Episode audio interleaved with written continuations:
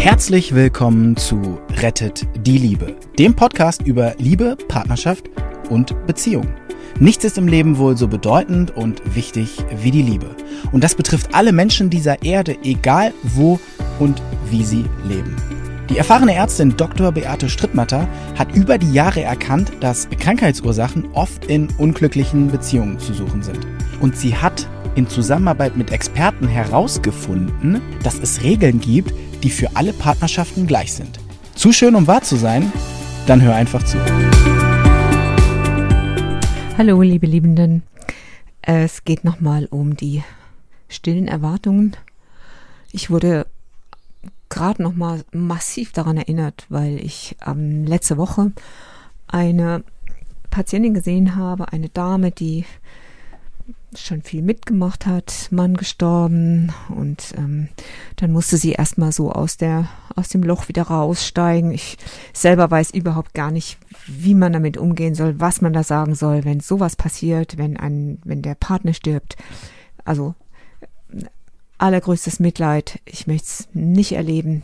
Natürlich, wenn wir in der Partnerschaft sind, werden wir das später in der einen oder anderen Form erleben. Einer stirbt halt oft zuerst und der andere später. Wobei ich auch Paare schon von Paaren gehört habe, dass mir Patienten erzählen, meine Eltern sind auf den Tag gleich genau gestorben oder die Mama starb zwei Tage später. Das dürften aber die Ausnahmen sein. So, und jetzt hat sie sich berappelt, die Frau, und trifft tatsächlich wieder einen Partner. Ich hatte sich eigentlich schon abgeschrieben, was Partnerschaft angeht, weil sie hatte sich ziemlich isoliert und sie ähm, wollte überhaupt nichts hören und nichts sehen und ähm, keiner konnte an ihren Mann heran zumal der leider sich suizidiert hat. Der war äh, zuletzt wegen Arbeitsstress, war der depressiv. Das und die waren vorher einfach ein so eingespieltes Team, die haben sich so geliebt, das ist ganz schwer wieder ins Leben zurückzufinden. Aber jetzt kam da einer und da war einer am Horizont und dieser Mann hatte auch einen, hat einen handwerklichen Beruf gehabt und ähm, im, im medizintechnischen Bereich und der der hat tatsächlich die Koffer gepackt und kam zu ihr. Und nicht nur das, er hat die Stadt verlassen und er hat sich in ihrer Stadt, hat er sich eine Stelle gesucht und, und lebt jetzt in ihrer Stadt. Ich finde, das ist ja ein großes, großer Beweis. Ich, ich lege mich fest, ich will bei dir sein. Und jetzt hat sie dann den ersten Fehler gemacht. Sie hat ein Haus und das Haus ist groß genug, da hat sie ja vorher mit ihrem Mann noch drin gewohnt und sie sagte zu ihm, ja komm, mein Haus ist doch groß, zieh bei mir ein. Und sie hat einfach nicht nachgedacht, was sie da macht. Und jetzt kannst du natürlich fragen, was hätte sie denn nachdenken sollen? Hm, doch, da gibt's einiges nachzudenken. Ähm, ich habe mich mit systemischer Therapie und systemischen Betrachtungsweisen befasst. Was heißt das systemisch? Das heißt die Stellungen in der Familie. Wo ist Ordnung in der Familie? Ähm, wie sollte man sich verhalten, dass die Ordnung bewahrt bleibt? Ich hatte es öfter ja schon mal auch erwähnt, dass die Ordnung immer dann gut ist, wenn die von der Natur offenbar vorgesehenen Ordnungen eingehalten werden. Ich gebe euch ein Beispiel. Wenn hm, Papa und Mama, wenn die sich gegenseitig die Nummer eins sind, also wenn du Eltern bist, dass du dir mit deinem Partner die Nummer eins bist und wenn dann ein Kind kommt, dass das dann nicht die Nummer eins ist. Wenn das nämlich passiert, die natürliche Ordnung wäre, das Kind ist dann die Nummer zwei. Ja, wieso denn? Ich liebe doch mein Kind. Ja, alles gut. Dein Partner ist die Nummer eins, das Kind ist die Nummer zwei. Ja, aber ich liebe doch mein Kind und ich will es doch bei mir haben dann guck doch mal, wo du da hinkommst. Ich beobachte das schon seit 30 Jahren. Diese Ordnung scheint es tatsächlich zu geben. Kluge Leute haben das herausgefunden und es gibt systemische Ausbildungen und systemische Therapien in der, in der äh, Psychologie und es gibt diese sogenannten Aufstellungen, wo man sieht, ob die natürliche Ordnung gestört ist. Gerade in dem Fall, wo jetzt ein Kind von der Mutter an die Nummer eins gesetzt wird, kickt sie ja den Mann aus der Nummer eins raus. Der fühlt sich auch an den Rand gedrängt und das geht in der Regel nicht gut. Wenn du mal gucken willst, bei einem Film, ich habe ja auch Videos gemacht, wenn du mal schauen willst, beim Film Nummer 32, der heißt Wähle deine Waffen, da geht es auch um diese systemische Stellung in der Beziehung und was passiert, wenn man sie nicht einhält. Da berichtet ein Mann darüber, wie das bei ihm in der Familie ausgegangen ist und guck auch mal das Video Nummer 33. Das heißt nicht schon wieder. Der hat also dann eine neue Beziehung und macht die gleichen Fehler, was da genau passiert. Das sind Beispiele, sind immer ganz gut, um das zu verstehen. So, und diese Frau hat jetzt einen anderen Fehler gemacht, denn es heißt, dass eine Partnerschaft ausgeglichen sein muss. Eine Partnerschaft muss ausgeglichen sein, dass der Mann nicht zur Frau einfach so zieht. Sie war schon klug genug und hat ihn an den Nebenkosten beteiligt, also er hat monatlich die Nebenkosten bezahlt, aber ansonsten hat er sich nicht beteiligt in Form zum Beispiel von, von einer Abmachung, ich wohne bei dir und ich mache dafür das oder das oder ich zahle einen Betrag X, weil du vielleicht noch Schulden auf das Haus hast. Und das Allerwichtigste, ähm, er hatte keinen eigenen Platz. Und das geht gar nicht. Ein Partner, wenn er zu dem, zum anderen zieht und offenbar ist es tatsächlich so, glaub mir, ich wollte es nicht glauben, als selbstbewusste, äh, gleichberechtigte Frau wollte ich am Anfang nicht glauben zu hören, dass die, dass es ein Gesetz gibt, ungeschrieben, offenbar natürlicherseits, die Frau zieht zum Mann und nicht umgekehrt. Oder man baut sich zusammen und äh, was eigenes oder zieht zusammen in eine neue Räumlichkeit. Ist oft ganz schwer, wenn die Frau schon ein Haus hat, aber auch dafür gibt's Lösungen. Besonders das Thema die Frau zieht zum Mann und nicht der Mann zur Frau. Das hab, damit habe ich lang gehadert. Und wie habe ich das für mich geklärt? Ah, ich habe einfach, ich sehe in der Praxis jeden Tag solche Konstellationen. Ich habe mir das jahrelang angeschaut. Und jahrelang habe ich gesehen, es ging nicht gut. Es sei denn, und da war ich, da bin ich ganz stolz, das auch mal sagen zu können, da war ich öfter auch mal dann dran beteiligt, dass da was verändert wurde. Es sei denn, der Mann bekam eine eigene Abteilung in dem Haus, die er selbst gestalten konnte, wo er selbst eingezogen ist. Entweder er wurde teilweise im Grundbuch eingetragen, das er natürlich dann auch bezahlt hat, oder er äh, hat sich sonst wie beteiligt und bekam seinen eigenen Bereich, den nur er hatte. Und wenn das nur ein Zimmer ist, das einfach wirklich seins ist. Und das haben die eben nicht, nicht gemacht. Das waren schon mal schlechte Voraussetzungen. Sie sagte mir ganz entnervt letzte Woche, ich wollte ihn schon viermal rauswerfen. Und das hat sie dann doch nicht gemacht, weil sie merkt, dass er sie liebt. Aber jetzt kommt noch was weiteres dazu. Und zwar kommt dazu, dass die sich ständig im Gespräch verhaken. Ständig, ständig, ständig.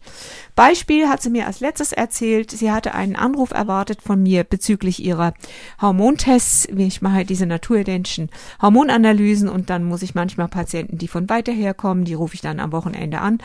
Ähm, weil sie ja nicht alle immer nur wegen dem Hormontest mal in die Praxis kommen. Das brauchen sie auch gar nicht. Ich habe sie also am Samstag erreicht. Wo war sie da? Im Karstadt. Sie war im Karstadt mit ihrem Partner und der Partner hat sich eine, eine Rennradausrüstung gekauft.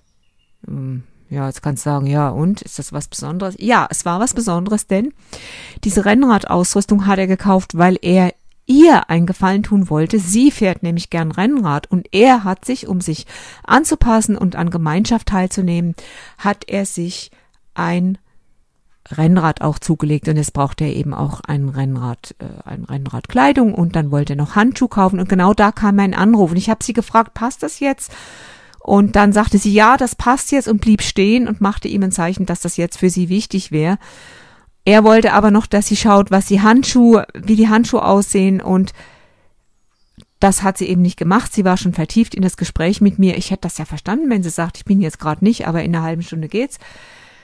Er stocksauer und stand draußen, hat sie riesig runtergemacht und jetzt hätten sie mal einen Ausflug zusammen gemacht und das, seine Sachen wären ihr ja nicht wichtig.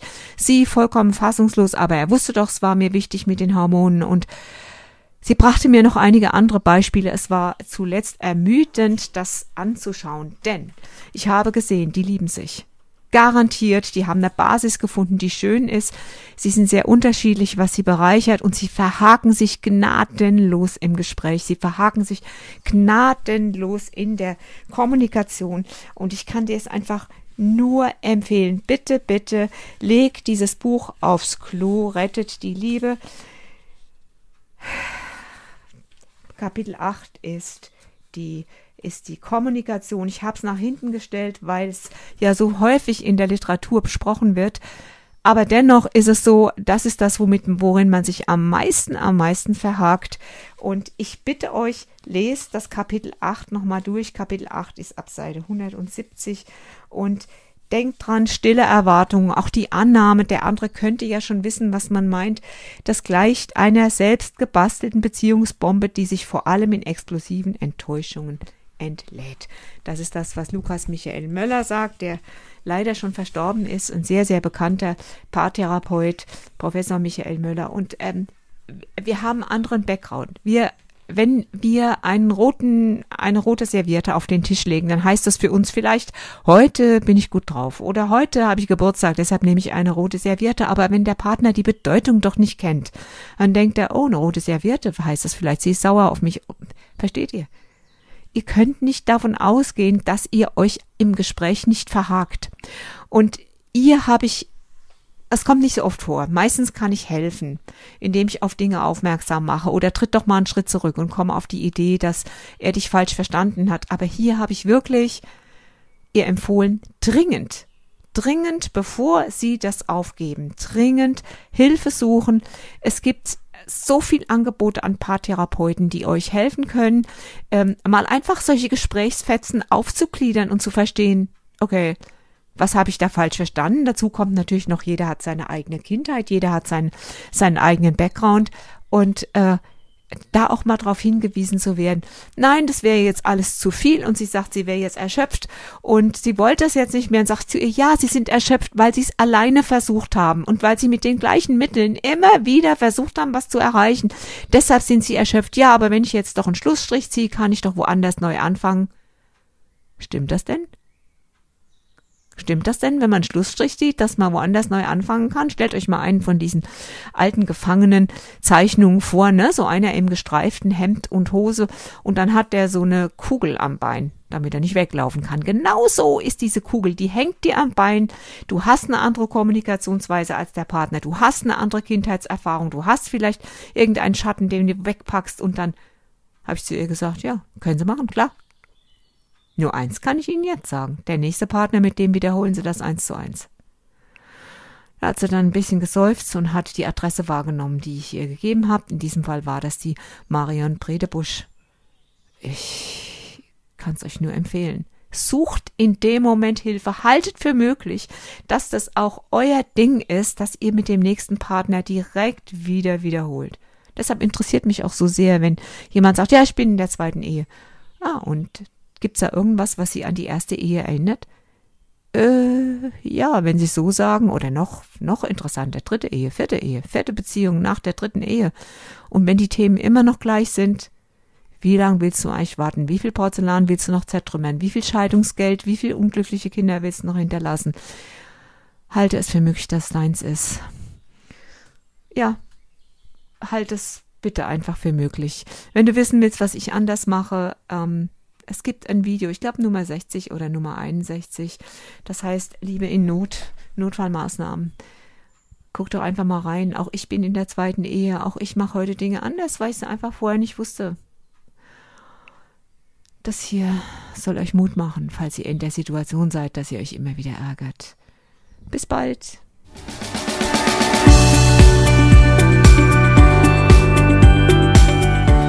Und wie war es? Wenn es euch gefallen hat, dann abonniert gerne den Podcast. Beate Strittmatter hat auch ein Buch geschrieben, Rettet die Liebe. Dann habt ihr die Gesetze immer zur Hand. Der Link ist in den Show Notes. Macht's gut, bis zum nächsten Podcast.